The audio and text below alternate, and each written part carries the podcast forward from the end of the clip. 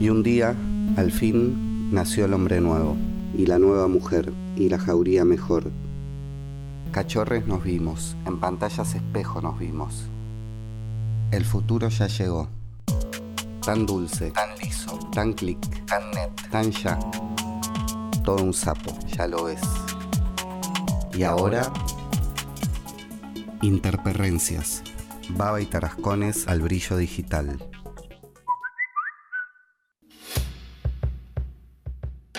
Arroba Nico H, interperrencias.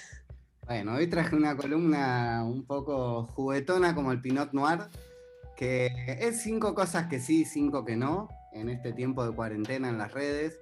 Es un listado totalmente cuestionable, subjetivo y personal. Cosas que conocí de primera mano, cosas que me molestan de primera mano, muchas de ellas sin fundamento sólido. Pero lo comparto. Vamos a ir primero, con... Vamos a ir primero con las que sí. Para mí uno de los grandes hallazgos de esta cuarentena, pero que lo dejo afuera de este listado, porque ya le dedico una columna, es Bingo Pandemia.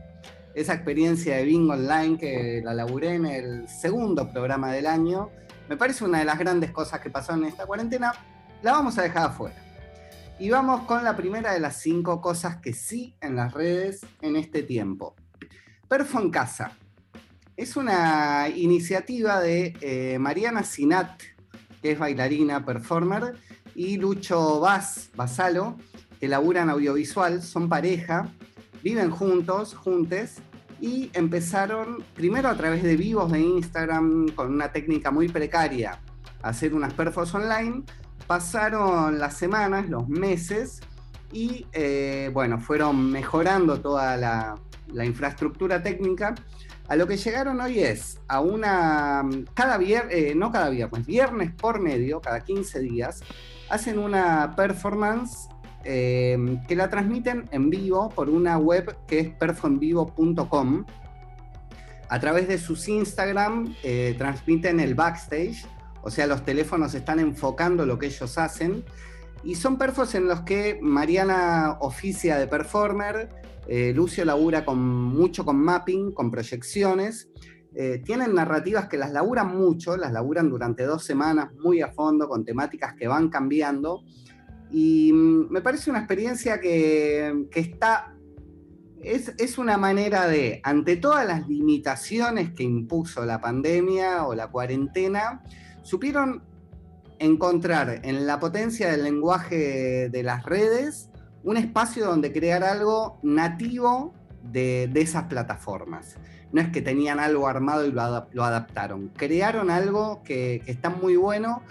Cada 15 días, viernes por medio, perfonvivo.com, Mariana Sinat, Lucho Vaz, los pueden buscar en Instagram. Es muy bueno lo que hacen. Igual después les vamos a compartir en nuestras stories eh, las recomendaciones. Claro que sí. Experiencia 2, número 2, experiencias radiales que surgieron en esta cuarentena, colegas podemos decir, eh, que no venían necesariamente con, un, con, experiencias previas, que fue como hacer, eh, ¿cómo es el dicho? De la, de la necesidad virtud o algo así. Bueno, de la carencia. De la carencia generar algo. Se me ocurren dos. Una se llama Cuarentanga y es un programa que va todos los días a las 11 de la noche en Radio Bodoque. lo conozco. Ah, ¿lo conoces? Sí. Bueno, es un delirio hermoso. Me encanta. Tienen un científico sensible que, tira una data muy buena.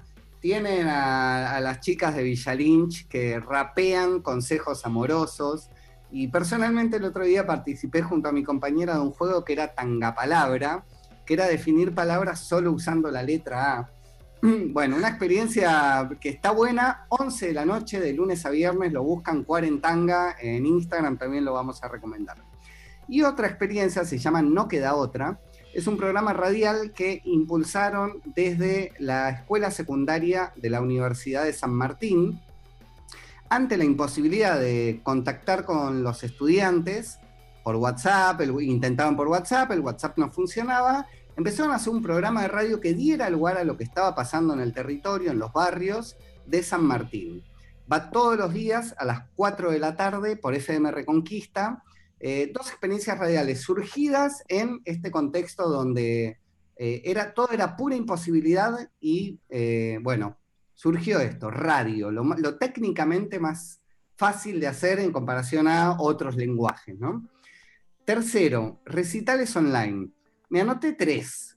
Gabo Ferro, que lo adoro personalmente, y al principio, de la, al principio de la cuarentena estuvo muy activo haciendo vivos en Instagram, sonido directo, lo que el teléfono tomara, él con su guitarra, cantando con su voz desgarradora. Eh, fue muy hermoso lo que hizo durante tres, o cuatro sesiones. Caetano Veloso, toda la cuarentena resistiendo a hacer vivos. Cuando hizo un vivo con sus tres hijos, lo hizo con una técnica increíble, con todo el apoyo audiovisual. Hicieron un recital hermosísimo en línea. Y Juana Molina, eh, otro recital en vivo que vi desde su casa. Eh, bueno, nada, unos pequeños placeres dentro de, toda la, de todo lo que hay en redes, de golpe escuchar eh, seres del bien ofreciendo su música en línea, fue algo que me parece que está bueno. El hay una, ahí hay una para, para, tengo una para sumar, Flopa Lestani, todos los domingos a las 22 horas hace un vivo, no, hace en vivo, pero por medio de una plataforma donde solo se escucha la música. Entonces ahí tenés como la mezcla entre la radio y eh, un show en vivo de ah, música. Eh, y bueno, hace temas propios, temáticos, eh, domingos de lentos. Bueno, muy hermoso. me encanta también esa propuesta. El cuarto punto son gente, personas que mm, normalmente laburan y se mueven en el arte en el campo del arte y la cultura, y que ante la suspensión de las actividades se buscaron changas.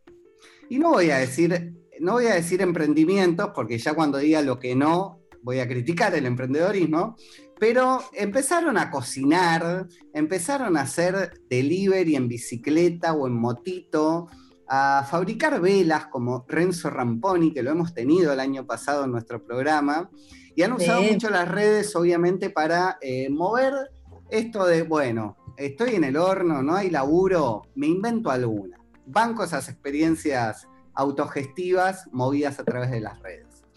Y el quinto y último son las sesiones de fotos a distancia. No sé si lo han visto, pero hay laburos muy... Eso yo no lo conozco. Hay unos retratos hermosos. Bueno, no se puede estar en contacto. Muchos fotógrafos lo que han empezado es hacer sesiones de foto a distancia. La mayoría lo hacen a través de FaceTime, que es la plataforma, digamos, el, Skype de Apple, de Mac, que tiene, bueno, algunas ventajas sobre otras plataformas similares. Eh, pero hay distintas maneras de hacerlo, o fotografiando con una cámara la pantalla o capturando la pantalla y en todo caso es el modelo o la modelo quien ubica o su celular o la webcam con indicaciones del fotógrafo o la fotógrafa, quien desde su casa va tomando capturas o, fotos. Una manera de sortear técnicamente las imposiciones de la cuarentena, de distancia de la cuarentena. Cinco cosas que me parece que están buenas, que han surgido en estos meses. Cinco que no. Acá la, bueno, Vamos a discutirlas. Número uno, el emprendedorismo motivacional existe desde antes, existe desde antes de la cuarentena, pero se ha reforzado. Ustedes busquen en Instagram con el hashtag metas, logros, eh, emprendedorismo, bueno, busquen esos hashtags y van a llegar a un montón de páginas de consejos para ser millonario, cómo tener tu propio emprendimiento y demás que eh, han proliferado como hongos en estos meses de cuarentena eh, y son, creo, de lo más nefasto que está ocurriendo en las redes en estos momentos. Eso no. Número dos, famosos con tiempo al pedo. a ver qué. Para, quiero, quiero la, foto de Gastón Pols es. Eh, Mira, lo tenía Gastón Pols como número uno, Manu. Lo iba a nombrar en este momento. Ah. ¿Qué viste de la foto? No, que viste que ahora está como en esa onda recuperado de las drogas y súper. Eh, como una onda remoralizante. O sea, está todo bien, yo lo entiendo, de haber vivido las mil y una, qué sé yo. Pero déjame joder, chabón. O sea, no me vengas a moralizar a la sociedad, pibe de barrio qué sé yo, con tu cosa de evangelista. Sos un millonario que se metió la droga porque estaba aburrido y está bien, tuviste mil problemas, pero no me banco esa moralización después. Bueno, hay muchos famosos que están, tienen tiempo al pedo. La tenía Ivana Nadal, por ejemplo eh, lo tengo a Gastón Pols. Gastón está pleno. A mí la verdad es que no me cae mal, pero está muy a pleno. Está muy a pleno con los vivos. Tiene, él hacía un programa de radio que ahora lo trasladó a Instagram que se llama Mi Otro Yo, donde hace sus reflexiones de la vida. Y después hace entrevistas, como dice Manu, muy en ese tono de, bueno, vos podés vivir mejor. No llega a ser emprendedor, pero sí que tiene un mensaje de, bueno, vos podés salir, yo estuve ahí en la oscuridad y demás. Lo mejor de Para mí es religioso. O sea, es, como evangelista. Puede ser. Sorry, no lo puedo dar. Y la otra que te. Ivana Desbarranca. Ivana Nadal. ¿Qué onda? Eh, Eso no está al pedo, está en un viaje astral, está en un viaje de Pepa. Está en una, Ivana. Ay, no tengo idea de en qué anda. No, Va. no, no, Es muy raro, es muy raro lo que le pasó. Por favor, estoquenla. Estoquenla. Sí, sí, vale la pena ver a Ivana Nadal. Y la otra que tenía era Araceli González, que ponele, se ah. mandó un vivo a las cuatro y media de la mañana, contando que cuarentena, estoy desvelada, bueno, voy a hacer un vivo y les cuento cómo hago los quehaceres de mi casa. No hace falta, ¿viste? Como, no sé, no, sé si me interesa ver el desvelo de Araceli González. Son cosas de no que puedas no significa que tengas que hacerlo. Claro, claro. y, acá voy a hacer una excepción porque sí voy a bancar mucho a Nati Oreiro, que también es una famosa que está con tiempo al pedo, pero se abrió su Instagram en cuarentena, su primer publicación es ella con una aspiradora aspirando el suelo de su casa y bueno, publica todo en castellano y en ruso, porque también no es boluda, y lo lanzó su Instagram en consonancia con el estreno de su docu en Netflix, Naya Natasha. perdón, yo quiero decir que el docu está muy bueno y la rebanco a, la, a Oreiro. O sea, sigue cantando los, temas de, ¿Cómo se llama? La, serie esa que hacía con Facundo Muñeca Brava. Mónica ahora sigue cantando sus temas, pero la rebanco, la rebanco porque la militó siempre, ¿entendés? Y la laburó y no sé, tiene como un aura que la rebanco. Y el documental está muy bueno, me, enterneció. La verdad, para mí. La, garganta poderosa. Bueno, está bancando a la mm. garganta de una. Y Nati creo que es una piba que no sé si tiene todos los talentos del mundo, no sé si es una gran cantante, no sé si es una gran actriz, pero sí que es una piba que la laburó mucho, es, tiene mucha, eh, mucho carisma, mucha simpatía y laburó un montón. Y además está en pareja con Moyo, no sé, la banco por todos lados. Eh, ahora me meto en las más polémicas. La tercera, que no, para mí, es la liberación de contenido a cuenta gotas. Yo entiendo que todo el mundo tiene que vivir de su arte, pero me rompe mucho las bolas eso, esa gente que encanutó su película, su corto, su obra durante un montón de tiempo y la liberó en cuarentena por un fin de semana o por un mes o lo que sea. Me puede más mi anarquismo copyleft y me molesta un poco que eh, liberen eh, por dos semanas un contenido que por ahí lo estuve buscando durante años y no estaba en ningún lado. Vos decís, tipo, ya que lo liberás, liberalo, amigo. Eh, lo hubieras liberado desde siempre y mantenerlo liberado después. Y no sé, me parece que también hay que entender un poco cómo funcionan las redes y que no te. que me parece que hasta te es contraproducente tener encanutado el material. Sé que, por ejemplo, con el audiovisual hay una cuestión con los festivales, que si la cosa está liberada es más difícil después que te lo programen en un festival y demás. Pero, pero bueno, soy partidario de que todo esté abierto, reapropiado y accesible. Vos con la, toda la discusión que hubo hace un tiempo que le charlamos por privado con el tema de los libros en PDF, que se armó un quilombo enorme en biblioteca virtual ahí en Facebook, estarías a favor de que por más que sean la, gente más top, que estén en PDF en los Sí, ni hablar, ni hablar. Bien, ahí, bien ahí, me gusta. Además yo creo que eso le reditúa en ventas a todos. Es que creo que sí, por eso digo que entender cómo funcionan las redes, creo que mientras más accesible está, más, más se mueve y demás. Pero bueno. Cuarto, acá atento contra Estela, contra mí mismo y creo que contra Manu. Las clases online. Me parecen una garcha. Me parecen una garcha las clases online. Pongo, pongo, exceptúo a que abren a la posibilidad de tener clases con alguien que está en China, que en verdad siempre las tuvimos, pero bueno, ahora en cuarentena lo hemos valorizado más, esa posibilidad de tener un taller con alguien que está lejos, pero cuando es alguien que está en la misma ciudad, una experiencia de enseñanza-aprendizaje que antes se daba en presencia y ahora se da eh, a través de Zoom, me parece una poronga. No le encuentro la vuelta como profe, no le encuentro la vuelta como estudiante. Lo siento, pero me parece una, un no de la cuarentena. Y la última, la última para cerrar es casi una obviedad, pero es el odio para un lado y para el otro en las redes sociales.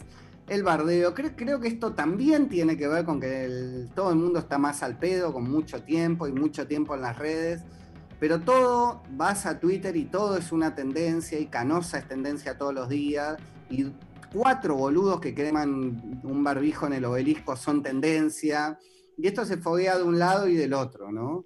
De, bueno, hashtag a favor, dictadura, infectadura, todo con K, eh, la reta careta, bueno, me parece que todos, queriéndolo o no, alimentamos una dinámica de, bueno, estoy acá y es gratis, tuiteo y, y bardebato. Y me acordaba, y cierro con esto del jefe de, ¿cómo se llama? El alcalde de Quimby o Diamante de los Simpsons, que ante una protesta del pueblo le pregunta a un asesor, ¿se han hecho más idiotas o más gritones? Y el asesor le dice, más gritones. Me parece que es eso. Tenemos más tiempo al pedo y bueno, tuite algo en, ahí en las redes eh, bardeando a, quien sea. A Canosa, Alberto, a, Gastón Nico, a Ivana Nadal. Nico, y, entre ponerle, si tuviéramos que decir cuál es la, peor de todas las redes sociales, ¿qué es? ¿Twitter o Instagram? No, la más hater es, Twitter. Twitter es una cloaca, es un inodoro de odio, sí. Sí, sí. Sí, ya me imaginé. bueno, eso... la que habría que cerrar primero en la dictadura del proletariado. Ponele, sí. Eh, nada, cinco cosas que banco y cinco que no banco de estos meses en las redes.